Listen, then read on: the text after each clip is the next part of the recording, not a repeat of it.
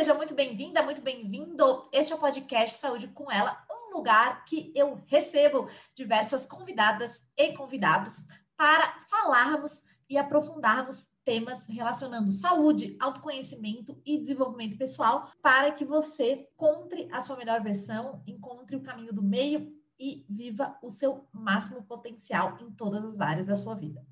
Eu sou a Hanna, eu sou fisioterapeuta, osteopata e coach.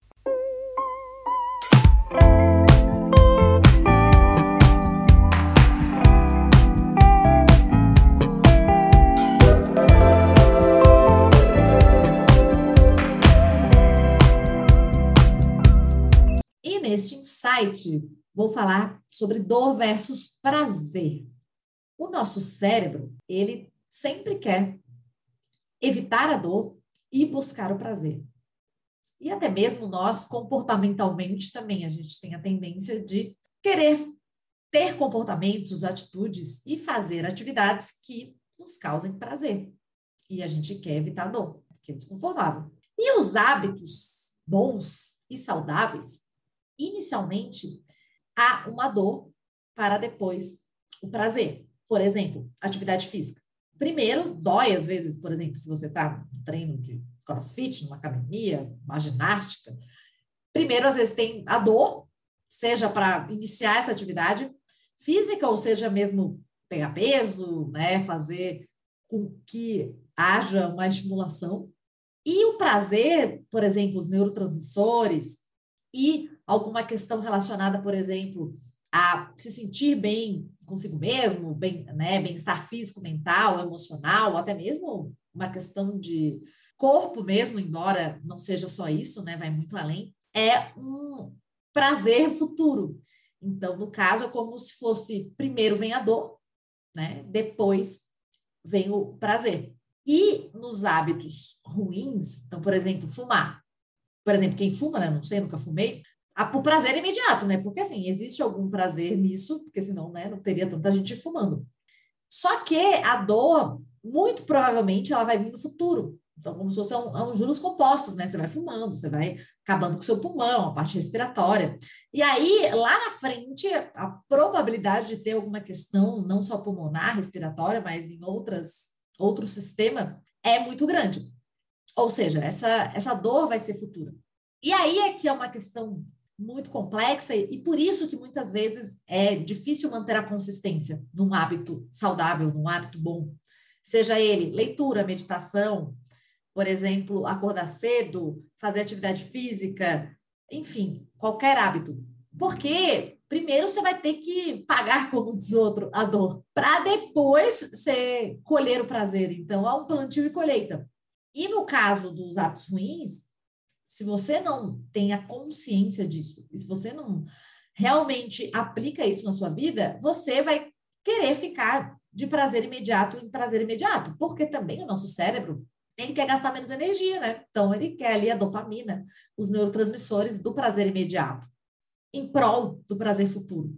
Então, é bem interessante que você reflita aí na, na sua vida, nos seus hábitos, no seu contexto, se realmente você só está querendo prazeres imediatos. E eu aprendi isso a forceps, digamos assim, porque, obviamente, que eu também já fui uma pessoa que queria mais prazeres imediatos. E óbvio que a gente tem que viver o hoje, né? Eu prezo bastante por viver o agora. Porém, o nosso hoje constrói o nosso amanhã. Então, você vive o hoje, mas este hoje, além de ser o agora, ele está ajudando a construir o seu amanhã. Então, é bem interessante isso.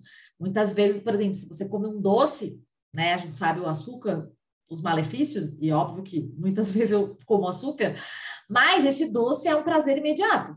Ao passo que a dor, muitas vezes, pode ser dor futura. Então, por exemplo, dificilmente você come uma coisa agora e vai dar um, um pneu, ou vai dar uma, uma questão de baixa memória, sei lá, ou alguma outra questão imediatamente. É meio que um juros compostos. Então, isso é bem interessante, né? Entender esse paralelo entre dor e prazer. Fazer com que você, sim, claro, tenha prazer na atividade física, tenha prazer na leitura, tenha prazer em fazer o que você faz, porém, muitas vezes vai ter um componentezinho de dor imediato, e o grande prazer, digamos assim, a grande colheita vai ser do futuro, mas vai ser muito melhor do que você ter um pequeno prazer imediato e uma dor, ou seja, nem colher no futuro. E isso é bem interessante, porque muitas vezes isso vale para estudos, isso vale para profissão, isso vale para hábitos. A gente, como seres humanos, eu me incluo, a gente tem a tendência de ser um pouco imediatista, né? Querer as coisas para ontem. E tudo na vida, na natureza, né, que nos ensina muito, é um processo. E se você ressignificar essa, essa dor do, do presente, no sentido de que sim, vai às vezes ser desconfortável, não chega a ser uma dor, dor, né? Mas esse desconforto no curto prazo, ele muitas vezes ele vai dar prazer e colheitas muito boas no longo prazo. Ao passo que, se você quiser só né, receber dopamina, dopamina e esses prazeres imediatos, eles podem ser pequenos e curtos também, e não ser, serem tão duradouros. Só que lá no longo prazo, muitas vezes, você não vai ter colheita nenhuma, ou vai ter até dor, ou vai ter até alguma questão. Porque é muito provável que, se você, por exemplo, tiver hábitos ruins, a tendência é que a sua vida no futuro seja bastante prejudicada. Porque muitas vezes, quando você, por exemplo, está mais na velhice, né, numa idade mais avançada, que começam a acontecer muitas questões. Então, preste atenção se você não está querendo ser um caçador de recompensas imediatas. Obviamente, viva hoje, ressignifique e aproveite também. Acredito que os hábitos saudáveis e bons, eles sim tem, tem que ter um prazer, tem que ter um ritual. Eu tenho bastante rituais, eu sou mulher dos rituais. Porém, muitas vezes vai ter esse desconforto e é, é natural.